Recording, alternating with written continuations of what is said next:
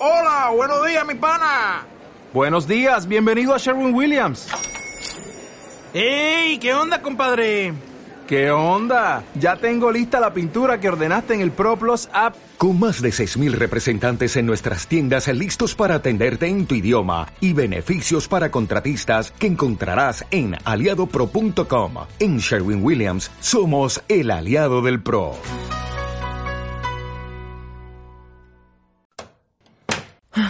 Recorro esto. y todo este polvo. Mamá, ¿dónde estás? Rápido, rápido. Mor, Mor, ¿dónde estás? Probando. Mamá, ¿dónde te metiste? Ay, no, ya me cacharon. Estás atrás del ropero. Ah.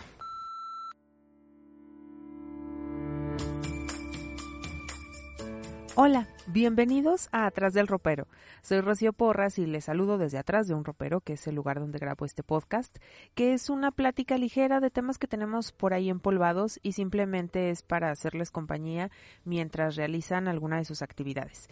Y espero pues me permitan hacerles la plática de esta ocasión. La verdad, estos últimos días particularmente me he encontrado tanto en redes sociales como en la televisión como en mi vida en sí me he visto envuelta en situaciones en las que de verdad sí me urgió hablar de este tema el día de hoy. Y es que la verdad hoy necesito platicarlo, hoy necesito compartirlo, hoy necesito hablar de este tema. Me parece a mí ya imperativo e importante en mi persona, en mi vida, en este momento en el que estamos, el tocar este tema. Yo quería esperarme un poquito más a recabar más información y podérselos platicar como desde otro punto de vista o desde otro ángulo, o mejor dicho, no involucrarme yo tanto con, con el tema, pero pues no, la verdad en este momento les digo, sí requiero, sí me es importante el poderles hablar, el poder compartir, el poderles platicar de esto que me tiene dando vueltas en la cabeza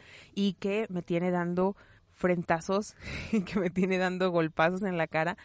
que es hablar del privilegio y hablar de mi privilegio. Y no estoy diciendo que aquí, este rato, yo les voy a hablar única y exclusivamente de mí. Quiero hablar acerca de los privilegios que todos tenemos, pero justo hablo desde mí para que así cada quien hable desde sí mismo, porque señalar los privilegios del otro es, pero que si bien fácil, o sea, que ya estamos bien entrenados, ya sabemos cómo podemos apuntar el dedo y decir en qué las otras personas son privilegiadas, pero cuando se trata del privilegio propio, es cuando ya de pronto no lo entendemos, no lo queremos ver, porque pues sí, eh, hablar del privilegio propio duele, es pesado, es incómodo, claro que por supuesto que desde luego que sí. La verdad no estamos preparados culturalmente, al menos la educación no ha sido llevada hacia ese lado, pero que se tiene que hablar. O sea, tenemos que hablarlo y reconocer cuál es nuestro privilegio, cuál es el privilegio propio, desde dónde estoy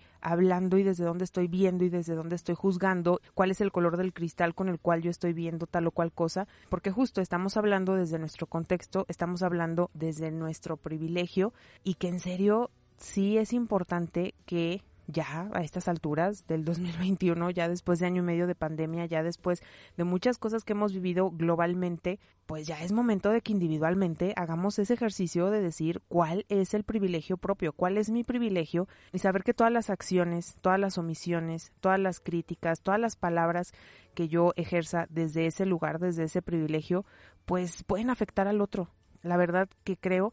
que ya hemos podido resolver el asunto de que ya tenemos un cristal, una lupa para poder ver el privilegio del de allá, del otro, pero ahora es momento de voltear esa lupa, de voltear ese foco hacia nosotros y de reconocer cuál es el privilegio desde el cual yo me estoy conduciendo con los demás y en medida de eso poderme dar cuenta qué daño puedo estar causando por ciertas acciones o ciertas cosas que como no me doy cuenta que yo estoy en un privilegio, que yo estoy en un lugar diferente al del otro, pues me es más fácil criticarlo y después no entiendo por qué se molesta, ¿no? Después no entiendo por qué alza la voz, después no entiendo por qué hace marchas, después no entiendo por qué para esa persona son importantes las palabras y el uso que se les da a esas palabras o por qué para esa persona es tan importante una vocal al final de una palabra, porque justo no me doy cuenta desde donde estoy observando y para mí pues es normal. Y les digo, eso cala de entrada,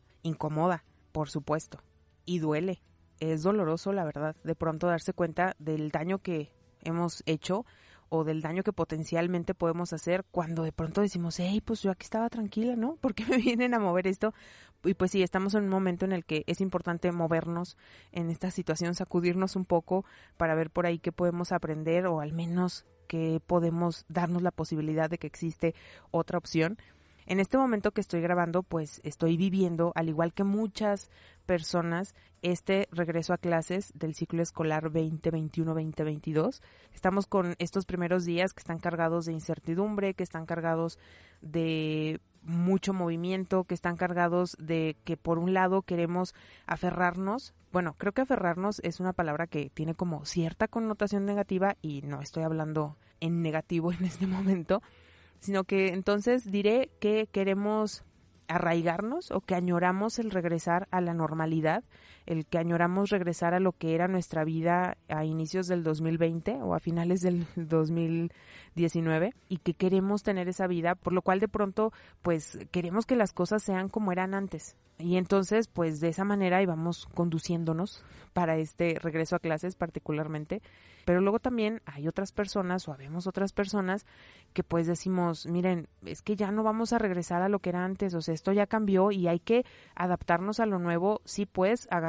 recordando, queriendo las cosas buenas de lo que vivíamos antes, pero nuestra realidad ya cambió y entonces hay que adaptarnos y pues de esa manera enfrentamos el ciclo escolar. O hay también otras personas, habemos otras personas y también me incluyo en todas porque de verdad que tengo todas estas intenciones o veo desde todos estos puntos de vista las cosas y desde todos estos puntos de vista me enojo, me apasiono y quiero actuar, ¿no? Y de pronto estoy en un punto, pero luego creo que es mejor el otro, pero luego mejor uno intermedio, pero luego sí, pero luego no. Yo sé que muchos aquí hablaré mejor en femenino, yo sé que muchas, refiriéndome particularmente a las mamás que principalmente somos las que estamos eh, mayormente al cuidado de los niños con respecto de la escuela, bueno, en general de los niños, pero con respecto de la escuela, pues sí, en general somos las mamás las que estamos ahí en el día a día y que tenemos todas estas perspectivas o bien estamos, les decía, otro grupo de personas que estamos asustadas, que no queremos enfrentarnos a lo que pueda suceder afuera de la burbuja en la que vivimos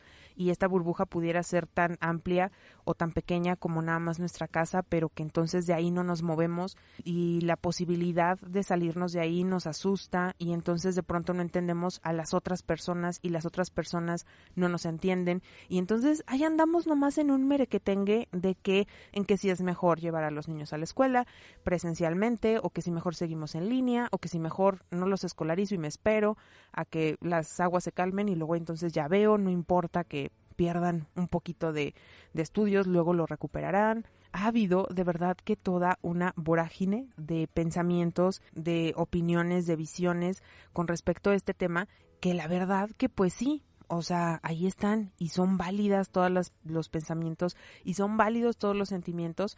Lo que sí no es válido y lo que sí no es aceptable es que se critique al otro, ¿no? O sea, una cosa es opinar diferente y otra cosa es hacer menos a la otra persona porque piensa diferente, porque su vida es diferente, porque justamente desde donde ve las cosas, desde su privilegio o desde mi privilegio más bien, yo estoy viendo las cosas diferentes. Y les digo, la verdad, sí, lo acepto, soy una de estas mamás, de estas muchísimas mamás que estamos en los primeros días y que estamos por un lado sí aceptando los cambios, pero por otro lado resistiéndonos. Yo particularmente me resisto siempre al cambio, o sea, el cambio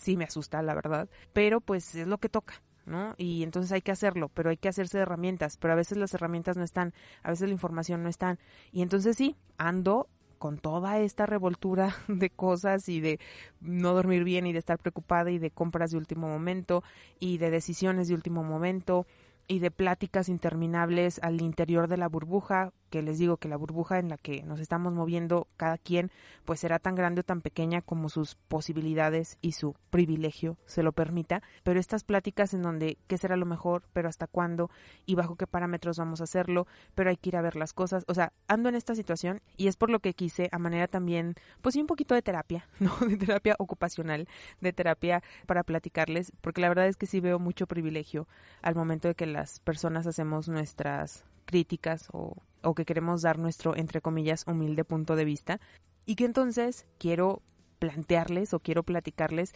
el punto en el que el privilegio de pronto es lo que nos puede entorpecer una relación y el privilegio es lo que de pronto nos puede estar haciendo que choquemos con otra persona o que peor aún le estemos dañando sin darnos cuenta. Y qué mejor que nos empecemos a dar cuenta para que esto pues pueda caminar. Les digo, en cosas tan del diario como lo está haciendo este regreso a clases, bueno, no, este regreso a clases no es como del diario, es, es único, ¿no? Es único en su especie porque ni siquiera es parecido al regreso a clases del año anterior.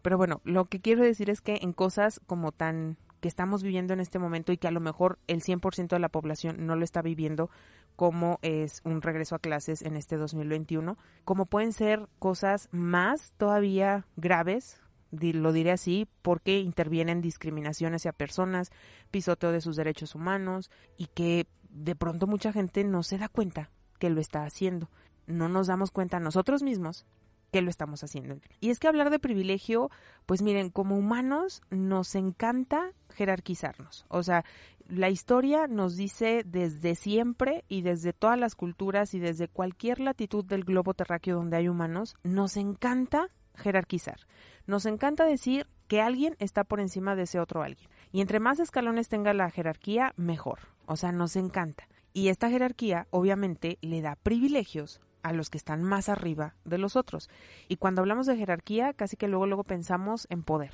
y sobre todo en poder adquisitivo, en dinero, en riqueza, en tener tierras, en tener propiedades, o bien en tener poder político, en, estar ranqueado muy arriba en las estructuras sociales o políticas que tiene una región. Como que luego, luego nos vamos como por ese lado, aunque nos damos cuenta que la jerarquía viene en tonos de piel, en orientaciones sexuales, en preferencias de cualquier tipo, sí pues en la distribución de los bienes, es decir, en pobreza y en riqueza, pero sobre todo en pobreza, o bien en el lugar en el que naciste, la familia en la que naciste, o sea, hasta las personas que de pronto cambian su apariencia ¿no? También ya se les da o no cierto privilegio con respecto de las que no lo hacen, las que cambian de nacionalidad, las que cambian de familia, las que cambian, o sea, hay un montón de razones, circunstancias por las cuales jerarquizamos y sobre todo por las cuales se les da privilegios o no a unas personas. Y el reconocer esos privilegios que tenemos, creo que sí nos puede ayudar a así tener esta empatía real que esta vida que hemos tenido en este último año y medio, pues nos lo ha gritado, pero que si bien fuerte, o sea, nos ha hablado por todos lados y nos ha gritado el planeta entero que necesitamos ser más empáticos, que vivimos en sociedad, que somos una comunidad, que somos una tribu, que tenemos que actuar como si sí lo fuéramos y que tenemos que realmente saber que las acciones que nosotros tomamos, las decisiones que, que tenemos, pues claro que repercuten en el otro y viceversa pero como que no lo hemos terminado de entender, seguimos pensando que los otros, los de allá, los privilegiados, los que están en la jerarquía más arriba, son los que tienen que hacer algo, cuando nosotros podemos hacer estas acciones porque todos tenemos privilegio. Y aquí sí me atrevo a generalizar y decir que todos, porque si me estás escuchando es porque tienes un dispositivo con cierta tecnología que tiene acceso a una plataforma para poder escuchar este podcast. Entonces, a partir de ahí, tú ya tienes un privilegio, porque hay personas en este planeta que no tienen ni siquiera acceso a estos aparatos y mucho menos a un Internet que no les cueste tanto a su bolsillo. Entonces, para empezar, ahí en este momento, en esta situación, todos los que estamos aquí ahorita, pues somos privilegiados, al menos en ese sentido. Ya saben que me encanta leer definiciones, que es otra de las cosas que me gusta mucho hacer. Y entonces, pues la Real Academia de la Lengua Española en su página en línea rae.es dice que privilegio es exención de una obligación o, y esta es la parte que me interesa para esta plática, ventaja exclusiva o especial que goza alguien por concesión de un superior o por determinada circunstancia propia. Otra definición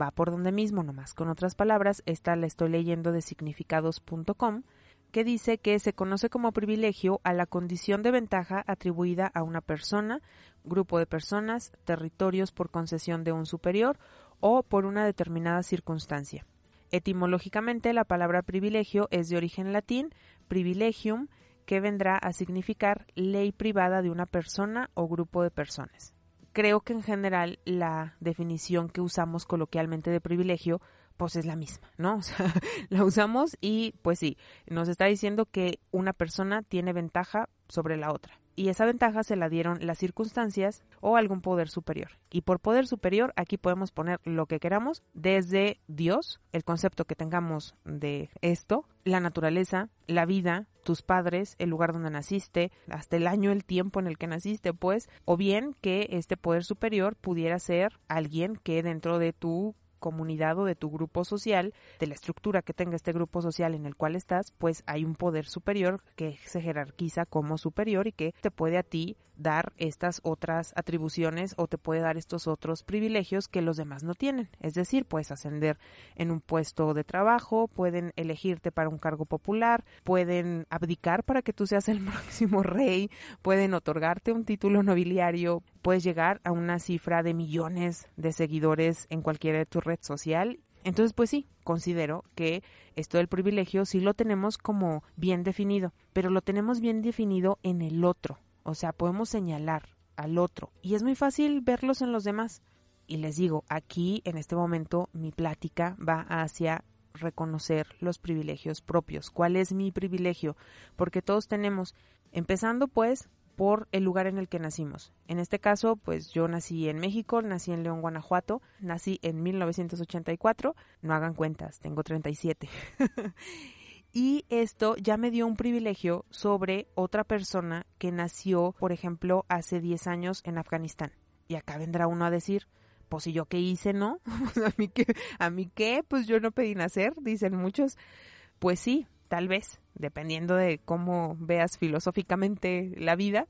y el origen de esta, pero aun cuando yo no hice nada para nacer, o al menos no hice nada conscientemente, pues, para nacer aquí hace 37 años, sí conscientemente puedo reconocer que tengo ese privilegio. Y sí conscientemente puedo reconocer y agradecer, por un lado, este privilegio que tengo de simplemente haber nacido acá y, y antes, pero aparte puedo de pronto accionar esta parte de la empatía y decir, híjole, es que de verdad, así como yo no pedí nacer en esta ciudad y en ese año, esa otra persona menor de edad en este caso tampoco pidió nacer en esa ciudad y en ese tiempo y a partir de ahí ya me explota el decir, es que no tengo por qué criticar, no tengo por qué señalar, es más, no tengo por qué ponerle ninguna piedrita en su camino y hasta yo que estoy desde acá puedo ver de qué manera puedo ayudar en algo. Y así como este ejemplo, también tenemos el ejemplo de decir, yo soy hombre y solo por ese simple hecho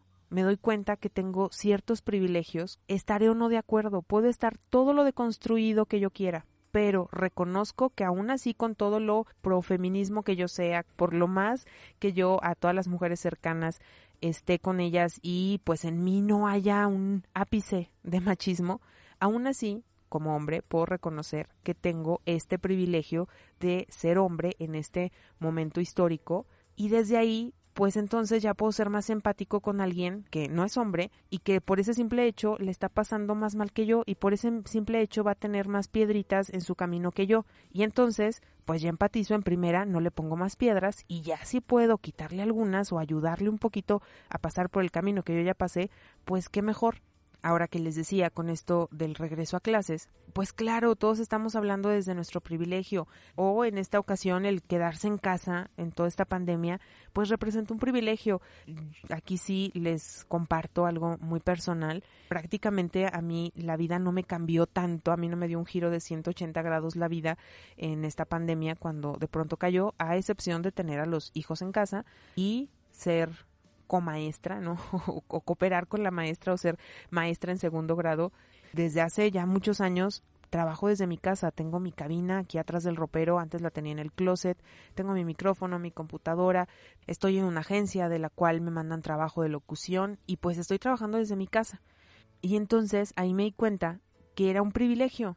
En primera, lo agradezco, que es una de las cosas que creo que son importantes de los privilegios cuando los reconoces, el agradecer que estás en ese lugar y ya a partir de que lo reconoces, lo agradeces, pues empatizas, les digo, es como creo yo la cadenita lógica o al menos lo que me alcanza la lógica a mí, este de poder decir, ¿y ahora en qué puedo ayudar? en esto, en este caso en qué puedo ayudar, pues bueno, me quedo en casa cuando las autoridades me digan, pues los que se puedan quedar en casa, quédense, pues yo me quedo.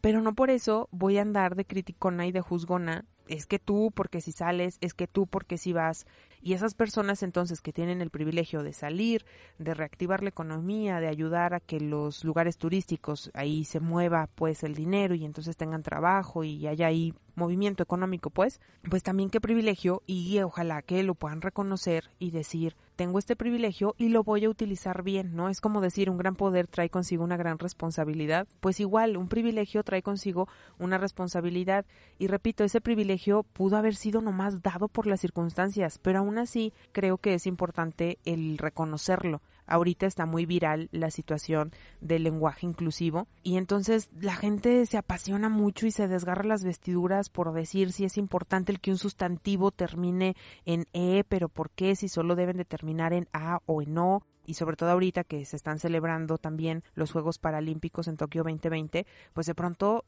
como que comparan una cosa con otra y dicen, es que ¿por qué si están pidiendo lenguaje inclusivo es nada más hablar con la E, así como cuando de chicos jugábamos hablar con la F o con la B o con cualquier otra letra y no se están fijando en que las televisoras, ninguna de las televisoras, al menos aquí en México, ninguna de las principales televisoras está dándole el seguimiento a los Juegos Paralímpicos como se lo dio a los Juegos Olímpicos. Que ahí es donde debe veras se está hablando de inclusión y aquí yo sí les digo y se los comparto. Una cosa no tiene que ver con la otra y el que alguien esté apoyando una causa no tiene por qué estar invisibilizando o demeritando otra causa. Qué bueno que haya personas que se interesen en una causa, qué bueno que haya personas que se interesen en otra causa, qué bueno que haya personas sensibles y empáticas a los privilegios que como persona heterosexual y cisgénero pueda tener sobre alguien que no tiene ninguna de esas dos características y que solo pide que se le hable de una manera, así como todos pedimos que nos hablen por nuestro nombre. Y no nos están pidiendo que hagamos más nada más que decirles como esa persona nos pide que le digamos. Así como de pronto en la escuela cuando nos pasaban lista decían tu nombre y de pronto tú decías, ay maestra, a mí por favor no me diga, por ejemplo en mi caso, mi segundo nombre es Isabel. Entonces yo les decía, ay, de preferencia díganme Rocío. Ah, ok. Entonces ya me decían Rocío. También recuerdo una compañera en la universidad que de pronto decía, a mí díganme Tuli. Y no tenía nada que ver con su nombre. Y los maestros anotaban Tuli. Y cuando le pasaban lista era Tuli. Y es lo mismo que están pidiendo las personas cuando piden que se les hable como su pronombre ella, ¿no? Es lo único que nos piden. Y eso no tiene nada que ver con que tengamos una deuda grandísima con las personas que tienen alguna discapacidad, porque entonces las personas que estamos completas de nuestras capacidades, pues claro que tenemos el privilegio sobre aquellas que no, y entonces a partir de ahí puedo ser empática con las personas que tienen una discapacidad, y entonces ahí me puedo interesar por aprender un lenguaje, en este caso de señas, o por aprender un lenguaje braille, pero esto no quiere decir que yo vaya a cambiar todo mi lenguaje porque una persona me pide que se le llame de cierta manera porque así se siente cómoda. Así lo hemos hecho siempre. O sea, no sé, pensemos hasta en Chespirito, ¿no? El dígame licenciado, licenciado, gracias, muchas gracias. O sea, hasta cuando te dicen, a mí dime licenciado, a mí dime ingeniero, bueno, te están diciendo que le digas ingeniero o licenciado en vez de su nombre, pues se lo dices y a nadie le pasa nada, o sea, nadie dice nada, ¿no? Nadie va y le escribe cuatro cartas a la Real Academia de la Lengua Española para decirle a esa persona que no se llama ingeniero, que se llama Alejandro, por ejemplo, ¿no? Pero con estas personas que se reconocen como una persona no binaria, pues de pronto sí estamos así como que parados en las pestañas, ahí desempolvando nuestros libros de gramática española, porque simplemente no les queremos decir como nos piden que les digamos y se intenta comparar e invisibilizar con lo otro cuando lo único que se va a lograr el comparar esta situación de las personas no binarias que piden que usemos un lenguaje hacia esas personas con que estemos hablando de que, ah, pues entonces también a las personas con discapacidad, lo único que se está haciendo es una gran maraña y al final de cuentas ni le dicen a las personas no binarias como quieren, ni tampoco se han sentado a tomar un curso de braille o un curso de lenguaje de señas. Nada más estamos ahí porque, pues mire, tenemos el privilegio de tener Internet, eh, tenemos el privilegio de que en este país el Internet es democrático, entonces, pues ahí andamos, no más escribiendo porque podemos. Pero una causa no invisibiliza a la otra. Y de todos modos, esa persona que está justo ahí opinando en medio, no se da cuenta que tiene todos esos privilegios, o sea, tiene los privilegios que la persona no binaria no tiene y tiene los privilegios que la persona con discapacidad no tiene y tiene los privilegios, aquí yo incluiría por hablar del lenguaje, tiene los privilegios que la persona de una comunidad indígena en este país tampoco tiene, porque entonces tampoco nos ponemos a aprender náhuatl, no aprendemos tzotzil, no aprendemos maya. Y ahí desde nuestro privilegio de hablar español estamos contribuyendo a que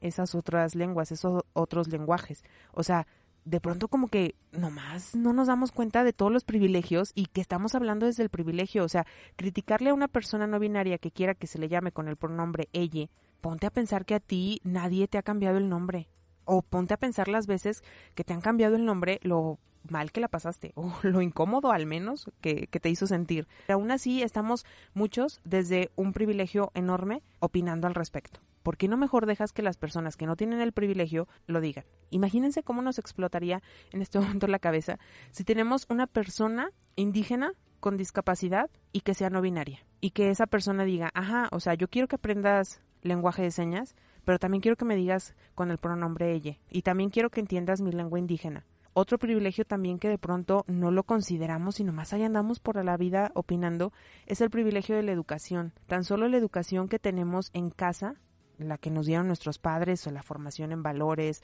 y toda esta situación que pues desde casa se aprende, muchas personas no tienen esa misma formación, muchas muchas personas no tienen esa misma educación en casa y eso ya nos pone en un privilegio, tan solo el haber tenido papá y mamá ya nos pone en una situación de privilegio. El haber tenido un papá y una mamá presentes nos da otro peldaño de privilegio. El haber tenido un papá, una mamá presentes responsables y amorosos, nos da otro peldaño de privilegio todavía. Y si aparte de eso pasamos los diferentes grados, la primaria, la secundaria, llegamos a la universidad, nos fuimos a una maestría, llegamos a un doctorado, pues son peldaños de privilegio porque hay gente que no tiene esas oportunidades. Y entonces es tan y lógico, como yo desde mi privilegio de tener todas mis capacidades físicas, el pedirle a una persona con una discapacidad que haga lo mismo que yo, por ejemplo, un débil visual, exigirle que lea de la misma manera que yo leo, es igual de absurdo que exigirle a una persona que no tiene todos estos privilegios de formación, de educación en todos los sentidos, les digo, tanto en casa, familiares o de valores como la educación formal, la escolarizada,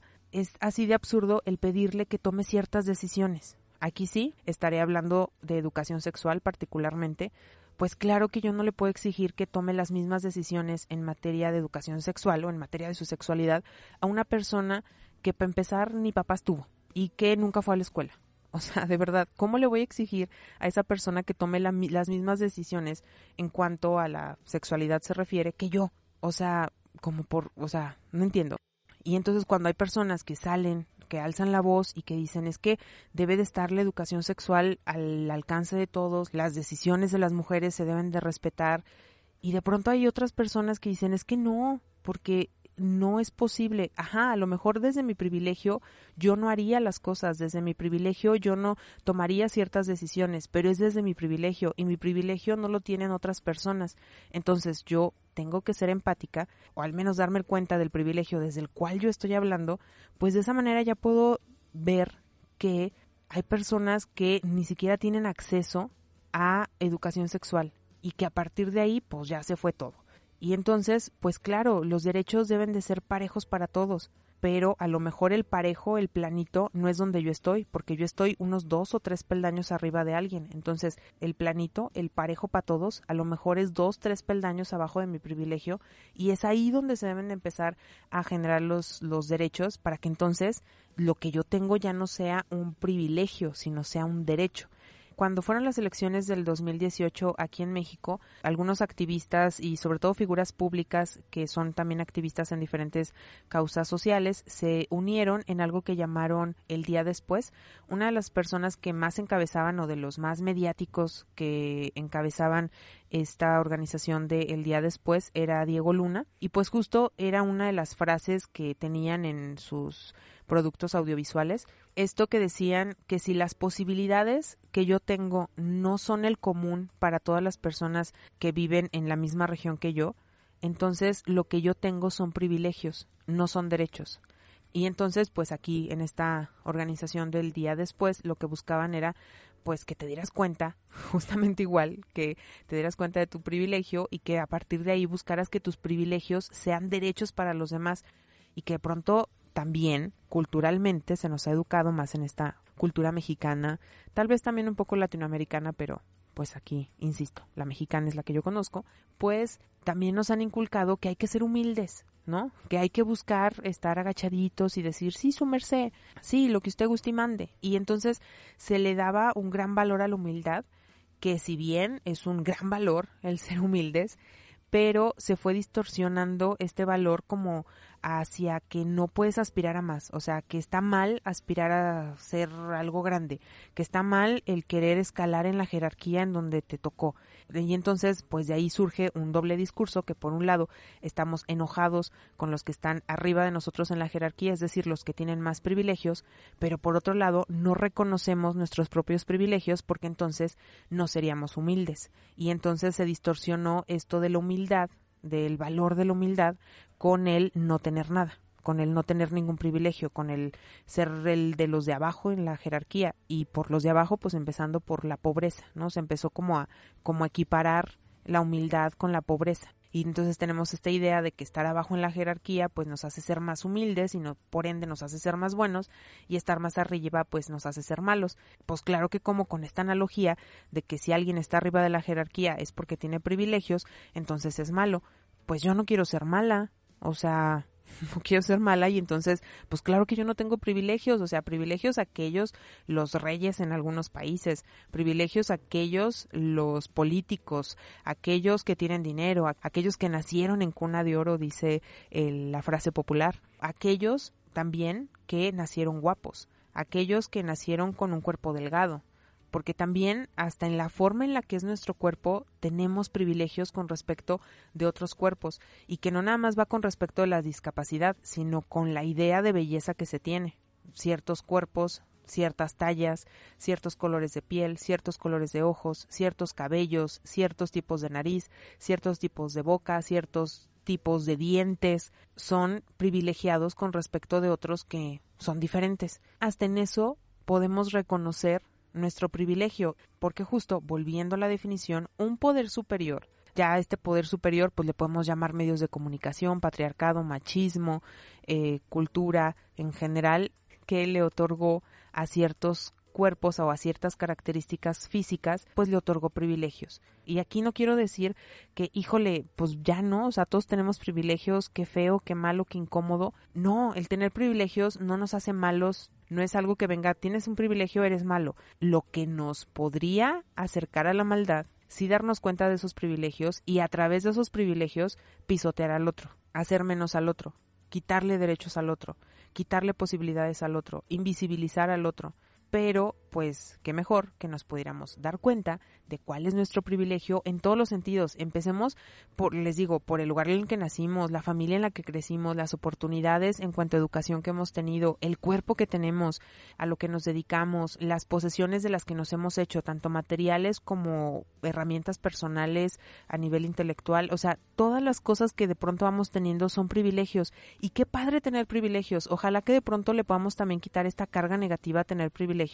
tener privilegio creo que en primera es una bendición, así tal cual, es algo por lo cual hay que agradecer todas las posibilidades que tenemos, todas las posibilidades que hemos alcanzado, porque pues claro, algunos privilegios están ahí nomás porque nacimos, pero otros privilegios nos han costado trabajo, o sea, nos ha costado trabajo estudiarle, nos ha costado trabajo trabajar, valga la redundancia, nos ha costado trabajo el tener las posesiones materiales que tengamos, el vivir en cierta casa, el tener o no tener hijos también es un privilegio que nos ha costado hacerlo. Y a partir de ese reconocimiento, de ese agradecimiento, puede venir la empatía. De verdad me atrevería a decir, tiene que venir la empatía por añadidura, poder voltear a ver qué estoy haciendo yo con mi privilegio para poder ayudar a que otros lo tengan. O mínimo, así ya de perdis, no contribuir a que alguien que no tiene este privilegio la pase mal. Y pues bueno, así lo que les quería platicar en esta ocasión, justo agradecer nuevamente este privilegio que tengo de poder platicarles y sobre todo el privilegio que tengo de que me estén escuchando, se los agradezco infinitamente y pues les espero en redes sociales para continuar con esta plática. En Instagram y en Twitter me encuentran como arroba rochio-porras. También está el Facebook del podcast, que es Atrás del Ropero. Y este es el momento en el que me toca recordarles que en iVoox está la posibilidad de suscribirse como fans, así evitan publicidad y me echan directamente la mano a mí. Pero que yo les agradezco que le den like al podcast, que le dejen un comentario, que lo compartan. De verdad se los agradezco un montonal. Y pues me despido ya. Les espero en el siguiente episodio donde nuevamente les estaré platicando desde atrás del ropero. Muchísimas gracias, que sigan teniendo un excelente día y una mejor vida. Bye. Probando. Mamá, ¿dónde te metiste? Ay, no, ya me cacharon. Estás atrás del ropero. Ah, Hasta la siguiente vez.